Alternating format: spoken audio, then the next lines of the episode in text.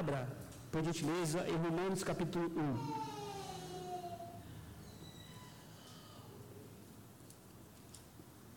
Romanos capítulo 1.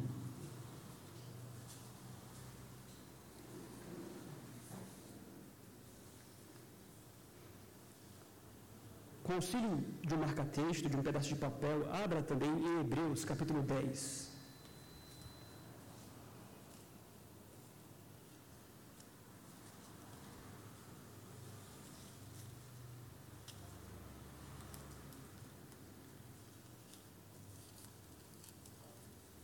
Hebreus 10. E por fim, abra a sua Bíblia em Atos capítulo 2.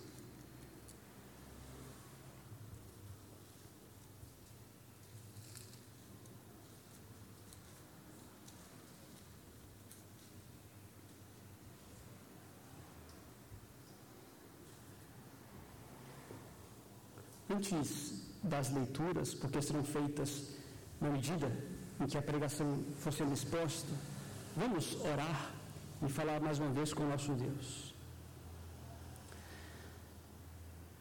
Santo Deus, este, Pai, é um momento importante na nossa semana, quando nos reunimos aqui nesta igreja em torno, Pai, da palavra do Senhor para ouvir a pregação que vem da parte de Ti. Nós pedimos, Pai, que o Senhor nos conceda, neste momento, de sabedoria do alto, de humildade para a recepção da palavra, para que este momento seja realmente um momento importante nas nossas semanas e também nas nossas vidas. Pai, nós pedimos a Ti, portanto, no nome de Jesus, que o Teu Espírito Santo ajude-nos a todos nós nesse instante tanto para que a palavra seja pregada com fidelidade, quanto para que ela venha a ser absorvida pelo coração e pelas mentes com a mesma fidelidade. Nós carecemos de Ti, Pai. Nós reconhecemos que, a menos que o Senhor nos ilumine, nós não entenderemos nada do que será lido e exposto. Tenha, portanto, Pai, o Senhor piedade das nossas vidas, nos alimenta, nos transforma, nos chama a atenção, nos revigora, nos fortalece. Nós clamamos a Ti, em nome de Jesus. Amém. Sabem qual é o pior tipo de doente que existe? Eu creio que vocês sabem que o pior doente que existe é aquele que não consegue reconhecer a própria doença. E o mesmo princípio se aplica naturalmente às nossas, às nossas vidas espirituais. Eu fico muito mais à vontade de receber no meu gabinete alguma ovelha que abre o seu coração e que expõe ali os seus pecados, as suas fraquezas, as suas limitações, reconhece e diz: Pastor, eu estou errado, nisto, nisto e nisso, eu preciso me corrigir. Muito mais à vontade de conversar com ovelhas que, que conversam comigo desta forma, do que conversar com outras tantas que nunca estão dispostas a admitir nenhuma fraqueza, nenhuma limitação, nenhum pecado, e na mente delas, realmente na mente delas, está tudo sempre muito bem, está tudo sempre muito bom. Isso é um perigo. A palavra de Deus diz que o coração do homem é enganoso, mais do que todas as coisas. Desesperadamente corrupto, quem o conhecerá? Não existe ninguém que engana mais o homem do que o próprio coração do homem. Ele é mais enganoso do que todas as coisas. E é por essa razão que nós precisamos estar sempre vigilantes, para que nós não pensemos de nós mais do que convém, nós precisamos estar fazendo o tempo todo um exercício de humildade para que consigamos, e Deus nos dá graça para isso, consigamos reconhecer que temos muito, mas muito, mas muito o que melhorar. Se porventura você está satisfeito com a sua vida espiritual, então esse é o grande sinal de alerta, é o grande ponto de interrogação. Algo vai muito mal na sua vida. Nós precisamos estar inconformados, insatisfeitos o tempo inteiro com a nossa própria vida. É assim que tem que ser. E essa lógica, ela se aplica também à nossa vida corporativa enquanto igreja. A igreja, da mesma forma, precisa estar o tempo inteiro desconfiando de si mesma. E me refiro aqui novamente à, à congregação presbiteriana de Cajazeiras. que não é composta somente por mim, somente por fulano, somente por outro. Você é a igreja, faz parte da igreja de Cajaceiras. Nós, enquanto igreja, precisamos estar o tempo inteiro desconfiados de nós mesmos e averiguando, investigando onde nós precisamos melhorar. Nós temos muitos motivos, obviamente, para render louvores ao Senhor. Deus tem, tem feito grandes coisas entre nós. Nós temos adquirido conhecimento bíblico, nós temos recebido novos membros, nós temos expandido, nós temos crescido. Deus tem sido Deus gracioso, generoso com esta igreja. Mas, muito mais em tempos de fim de ano, é tempo de nós refletirmos e pararmos e analisarmos onde nós precisamos melhorar. E, como pastor dessa igreja, meus queridos, eu estou convencido de que nós precisamos melhorar ainda. Já fizemos grandes progressos, mas precisamos melhorar ainda em matéria de comunhão. E por comunhão, vocês vão ver, eu me refiro aqui à comunhão bíblica. Por exemplo, quando nós falamos acerca de comunhão, o que, que vem à sua mente? Será que, ao falarmos de comunhão, o que vem à sua mente é um chazinho após o culto? É a conversa entre os irmãos após o culto? Será que quando nós falamos de comunhão, o que vem à sua mente é o acampamento da igreja? Alguma atividade social? Alguma atividade de lazer? Algum empreendimento social? Ora, nós não queremos aqui, em hipótese nenhuma, dizer que não há um valor, e há um valor, nós vamos falar sobre isso, nesses tipos de sociais, nesses tipos de atividades sociais. Agora, qual é o grande problema? O grande problema é quando nós achamos que a comunhão bíblica se restringe somente a isto. O nosso problema é quando nós igualamos estes tipos de atividades com a comunhão que é descrita pela própria palavra de Deus. E eu estou convencido de que a igreja evangélica brasileira, de um modo geral, está faminta e carente de comunhão. Nós falamos muito acerca de comunhão, mas nós vamos perceber, nós vivemos pouco, nós vivemos pouco o que é a comunhão de verdade, o que é a comunhão bíblica. Há uma carência, há uma fome, há um desejo, e nós precisamos atender a esse chamado das nossas almas. O termo comunhão é um dos grandes vocábulos do Novo Testamento. E segundo o Novo Testamento, comunhão é algo vital para a saúde espiritual de uma igreja. É vital para que uma igreja esteja viva, viva em sua vitalidade. Então, quando nós olhamos para a palavra de Deus, por exemplo, em Atos capítulo 2, pedir que os irmãos abrissem lá, nós percebemos que na primeira descrição que o Novo Testamento faz acerca da igreja está lá. A igreja primitiva, avivada, viva, era uma igreja que vivia esta comunhão. Atos capítulo 2, versículo 42. Atos 2, 42. Assim diz: E perseveravam na doutrina dos apóstolos, na comunhão, no partir do pão e nas orações. Até aí, observem vocês. Uma palavra muito importante. A igreja dos apóstolos, a igreja primitiva, a igreja viva, reavivada pelo Espírito Santo. Ali havia o estudo da doutrina dos apóstolos, a santa ceia, o partir do pão e muita comunhão. Eles viviam em comunhão. Agora, o que será que Lucas, que escreveu Atos, quer dizer aqui com comunhão? Será que ele quer dizer aqui, ou referir-se ao fato de que aqueles irmãos tomavam um chazinho após o culto? Ou que aqueles irmãos partiam juntos em acampamento? Ou que eles tinham uma atividade de, la, de lazer em comum? Seria que é isso aqui que o autor quer dizer com comunhão? Para que isso fique mais claro, observe o que ele quer dizer com comunhão. Versículo 43. Em cada, em cada alma havia temor. Todos os que creram estavam juntos e tinham tudo em comum vendiam as suas propriedades e bens, distribuindo o produto entre todos, à medida que alguém tinha necessidade. Diariamente perseveravam unânimes no templo, partiam pão de casa em casa e tomavam as suas refeições com alegria e singeleza de coração, louvando a Deus. Percebem, queridos, como a questão é muito mais profunda? Percebem como nós precisamos realmente fazer muitos avanços aí na matéria de comunhão? E o que eu quero dizer com isso aqui nessa noite é que, infelizmente, a palavra comunhão anda muito desgastada no contexto da igreja evangélica brasileira. Como eu disse, muito se fala de comunhão, mas a palavra já, já se perdeu, já perdeu seu sentido. Pouco se vive disto aqui, de comunhão. É importante que nós tenhamos essa sensibilidade, que nós reconheçamos ao menos a nossa doença, para que nós não sejamos como a igreja de Laodiceia.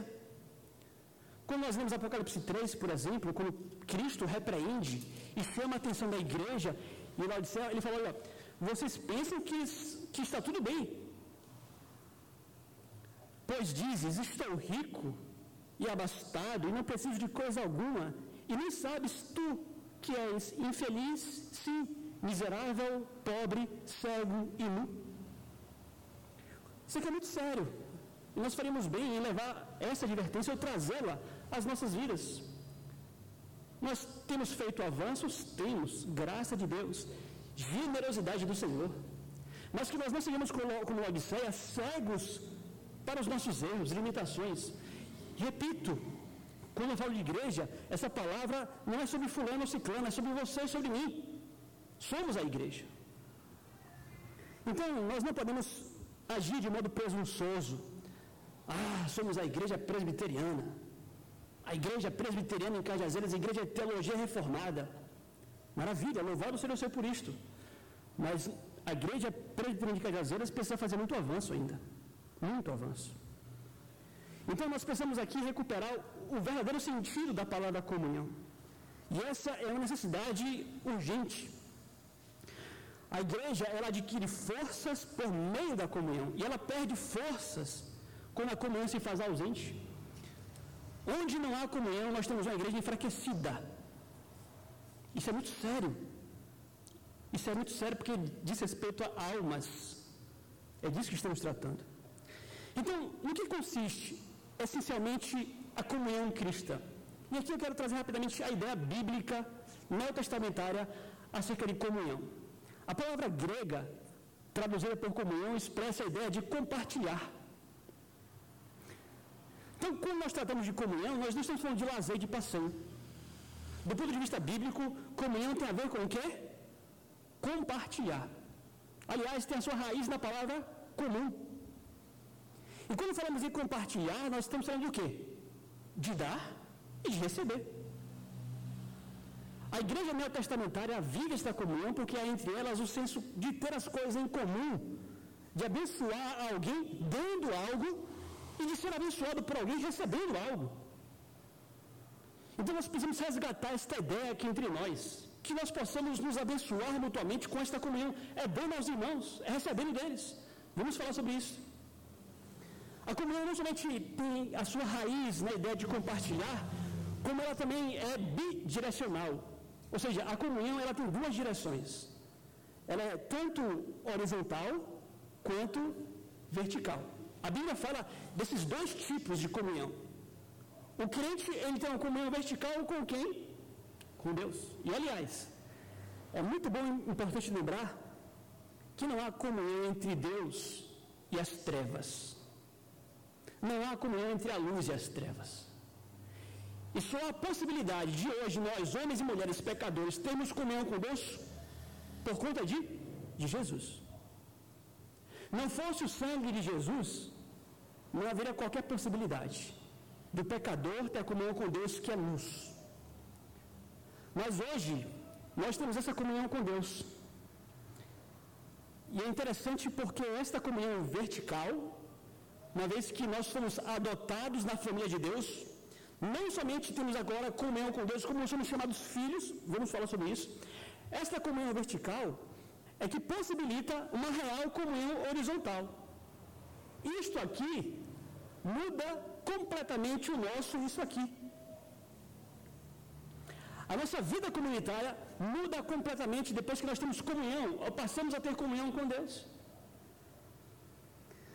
Mas o meu foco aqui nesta, nesta noite é tratar acerca da comunhão horizontal, a comunhão com os irmãos.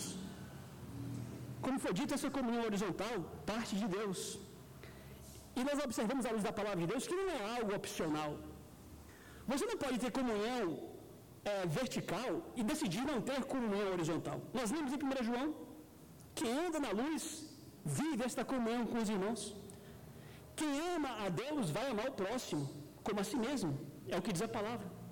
Não é um luxo, não é um, um, uma opção, é algo natural.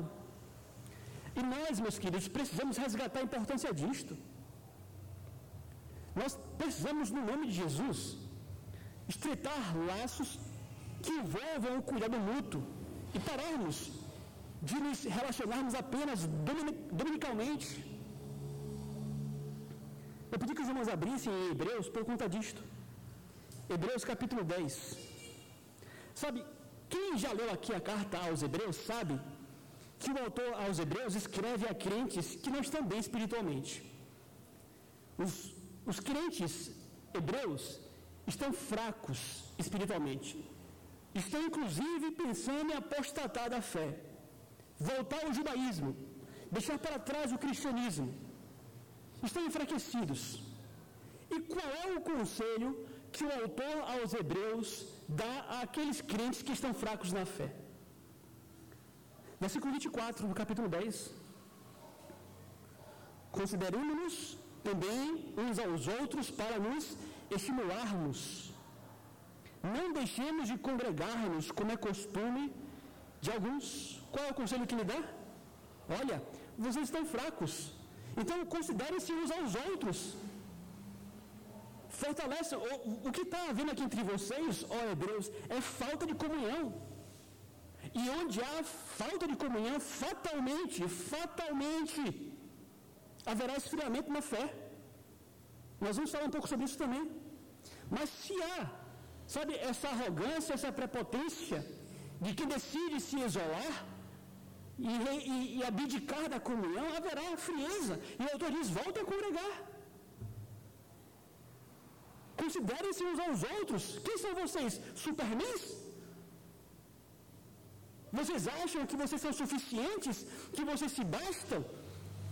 Que vocês conseguem lidar com seus próprios pecados sozinhos? Não. Estão fracos. Considerem-se também uns aos outros. Para quê? O que, é que diz o texto? Para nos estimularmos. Não deixemos de congregar-nos, como é costume de alguns. Então, o florescimento da igreja e o fortalecimento do crente ocorrerão somente onde houver a comunhão. Então, cá estamos nós. E esta comunhão que nós buscamos aqui não tem um fim em si mesmo. Essa comunhão que existe aqui entre nós, no fim das contas, tem um propósito de nos fortalecer para que juntos glorifiquemos mais ao Senhor. Então, como foi dito, essa comunhão horizontal, ela tem o seu início, o seu start na comunhão vertical. E é bom esclarecer isso mais uma vez para dizer aos irmãos que não fosse Cristo em nossas vidas, nós jamais ascenderíamos ao status de filhos de Deus. 1 João, perdão, Evangelho de João 1,12 diz assim: Mas a todos quanto o receberam, receberam a Cristo, deu-lhes o poder de serem feitos filhos de Deus. Então agora, graças a Jesus, fomos adotados por Deus na sua família e hoje somos tratados como filhos, a comunhão. E como há comunhão entre você e Deus, Deus é aquele que te dá. Um compartilhar também.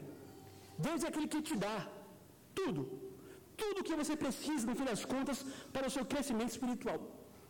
E você também dá ao Senhor a sua oração, o seu amor, a sua obediência, o desejo de glorificá-lo, de honrá-lo. Essa comunhão aqui é o alicerce para essa comunhão aqui. A comunhão entre os crentes. E em matéria da comunhão vertical, ou perdão, da comunhão horizontal entre os crentes, é importante que nós entendamos que assim como fomos adotados na família de Deus, hoje eu preciso vê-lo, vocês precisam me ver, e nós precisamos ver-nos uns aos outros como uma família. Somos filhos do mesmo pai. Então, a base, no fim das contas, para que nós nos tratemos de forma diferenciada é o fato de que, ainda que nós não tenhamos o mesmo sangue, ainda que outrora não nos conhecêssemos hoje, pela fé em Jesus, você não é mais um estranho a mim. Muito menos simplesmente um amigo ou um conhecido. Em Cristo, você é meu irmão. Você é minha irmã.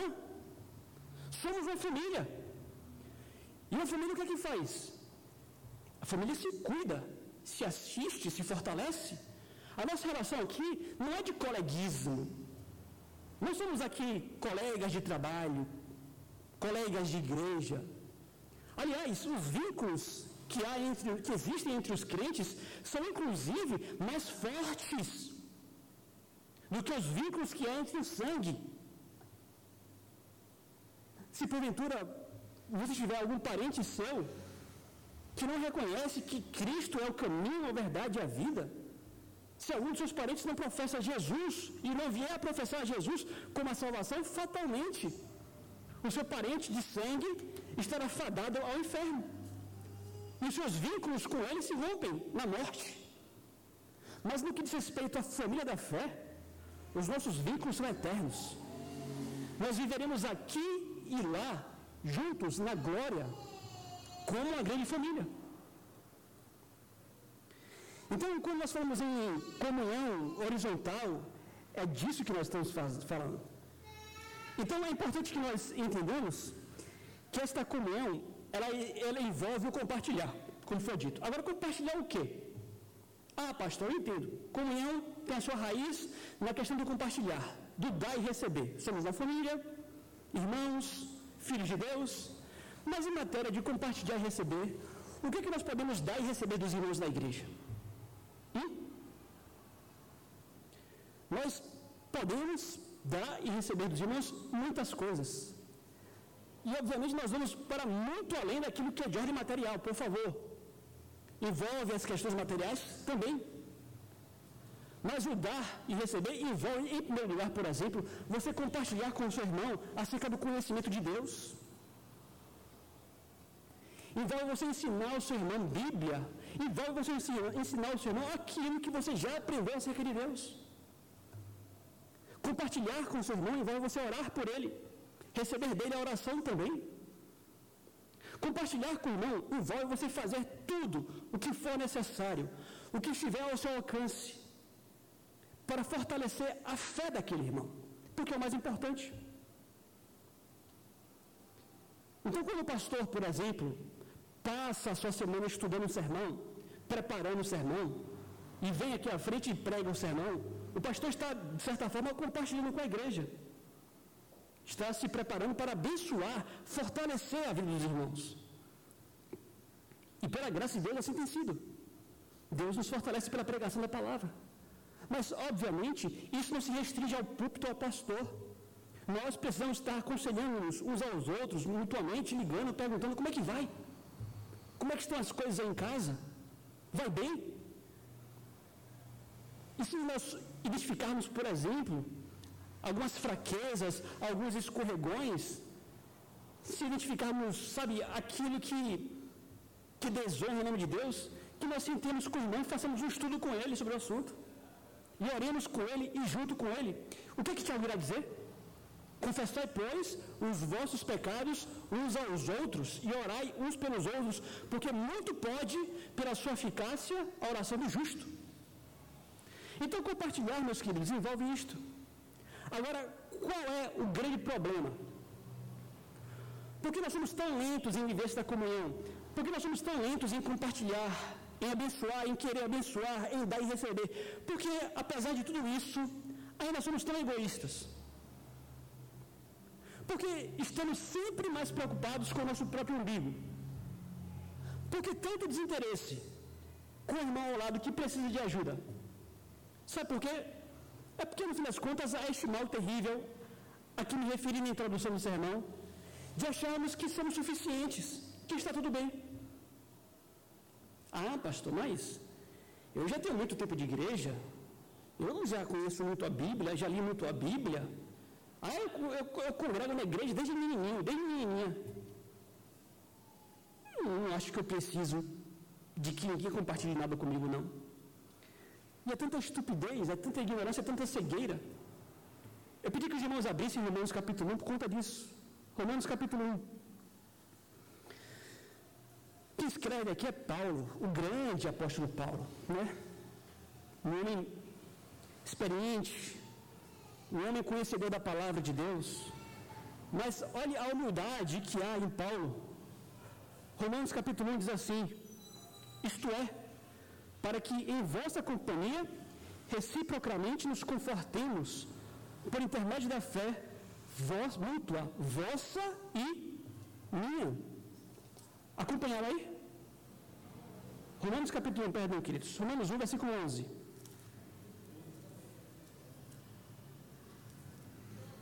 Versículo 12. É porque eu estou aqui no esboço, mas deixa eu abrir minha Bíblia para não errar aqui com vocês. Romanos 1, versículos, versículo 12.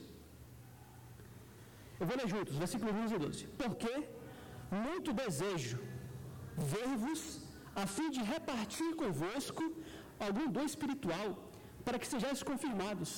Isto é, para que, a vossa, para que em vossa companhia reciprocamente nos confortemos por intermédio da fé mútua, vossa e minha. O que, que ele está falando aqui? Olha, eu quero conhecê-los. Paulo não conhecia os crentes em Roma. Ele fala: Eu quero viajar, eu quero estar com vocês, eu quero ir ali na igreja em Roma. E eu quero estar com vocês com o propósito de abençoá-los. Eu quero repartir com vocês algum dom espiritual que Deus me deu. Ele é apóstolo.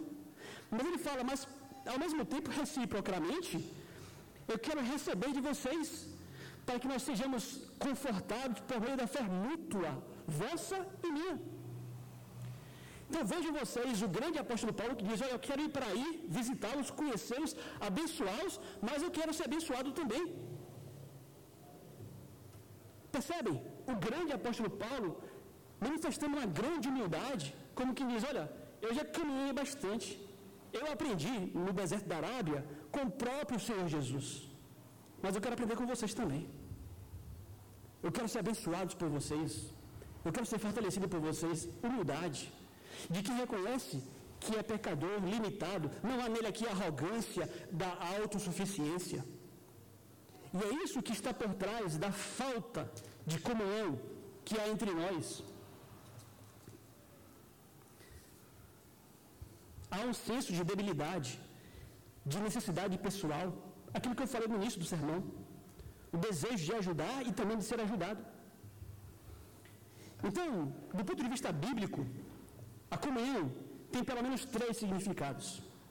A comunhão é meio de graça, a comunhão é um teste de vida e a comunhão é um dom de Deus. Meio de graça, porque conforme nós lemos, inclusive, no Salmo 133, quão bom e agradável é viverem unidos os irmãos. E no final, o Salmo termina dizendo: Ali derrama o Senhor a sua bênção. Deus não abençoa a igreja desunida.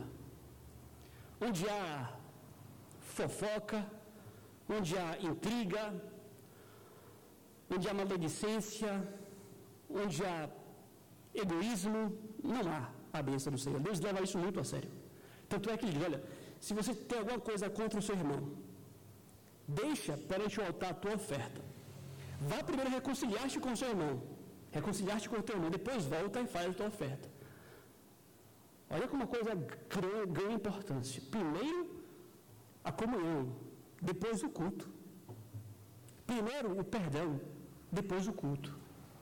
Deus sempre levou isso muito a sério.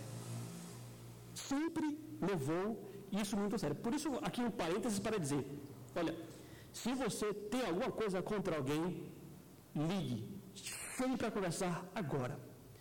Não pense vocês que vocês podem manter a comunhão com Deus e fazer de conta que ninguém está de mal com você, ou que você está de mal com alguém, né? Aliás, a isso a Bíblia chama de farisaísmo, hipocrisia, religiosidade morta. Adorar a Deus, sabe, de implicância com os irmãos e fingindo que Deus não está vendo, é farisaísmo. Ligue, converse, vá procurar reconciliação. Mas fechando parênteses, o que entendemos aqui é como é um meio de graça. E meio de graça por quê? Porque nós podemos claramente experimentar do crescimento espiritual que ela nos dá. Meus amados, o que seria das nossas vidas se não fosse a igreja? Eu, pela graça de Deus, sou crente desde a minha adolescência. E pela graça de Deus, desde a minha infância, eu frequento a igreja. E recebo isso como um privilégio altíssimo. Fui abençoado pelo Senhor. Domingo após domingo. Domingo após domingo, domingo após domingo. Desde a minha infância. E eu olho para a minha vida e me pergunto: o que seria de mim se não fosse a igreja? Quantas coisas aprendidas, quantas vezes a fé fortalecida, corrigido, confrontado, mantido de pé. Todos nós aqui podemos testemunhar que a comunhão é meio de graça. É quando, na quarta-feira aqui, por exemplo, muitos não vêm porque acham que não precisam, fazem pouco caso. É quando eu sento aqui com um rapaz para orar comigo, é com o Fagner, é com o Felipe, é com o Renato. E nós ali vamos juntos, orando um pelo outro. Como isso fortalece minha fé? E jogar isso fora, e desprezar isso fora, dizer, eu não preciso disso. Eu sou suficiente. Nós podemos aqui testemunhar, todos nós, como a comunhão nos abençoa, é meio de graça. Quando nós negligenciamos isso aqui, quando nós negligenciamos a comunhão, nós nos tornamos mais pobres espiritualmente, para o nosso próprio perigo. Por isso, em primeiro lugar, a comunhão é um meio de graça. Em segundo lugar, a comunhão é um teste de vida. Sabe por quê? Porque viver a comunhão significa você abrir o seu coração para alguém. Viver na comunhão significa você se colocar debaixo da luz.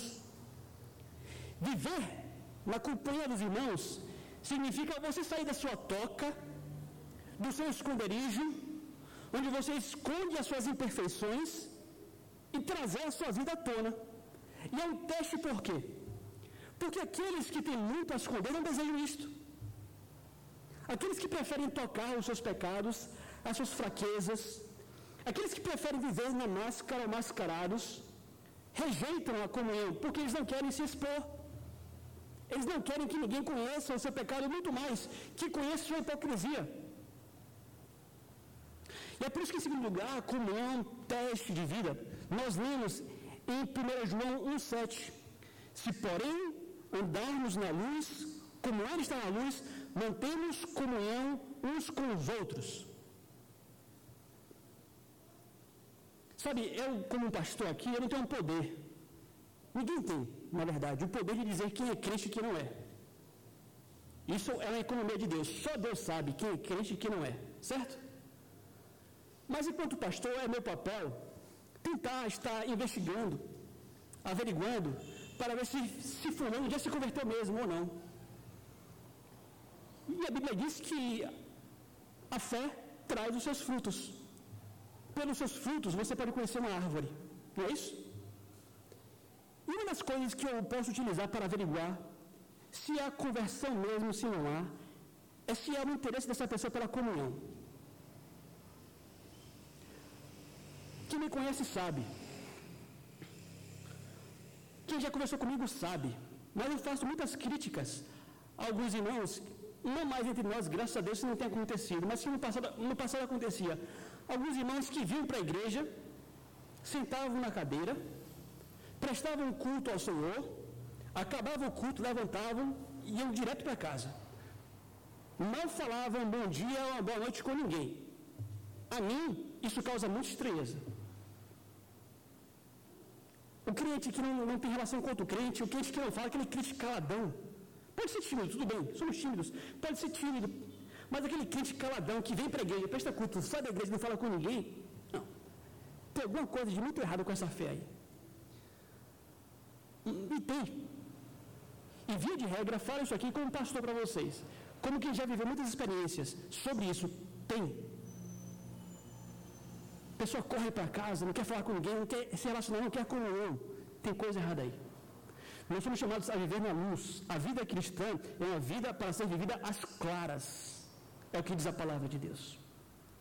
Em terceiro lugar, é um meio de graça, é um teste de vida, mas também um dom de Deus. Como eu falei, a bênção apostólica.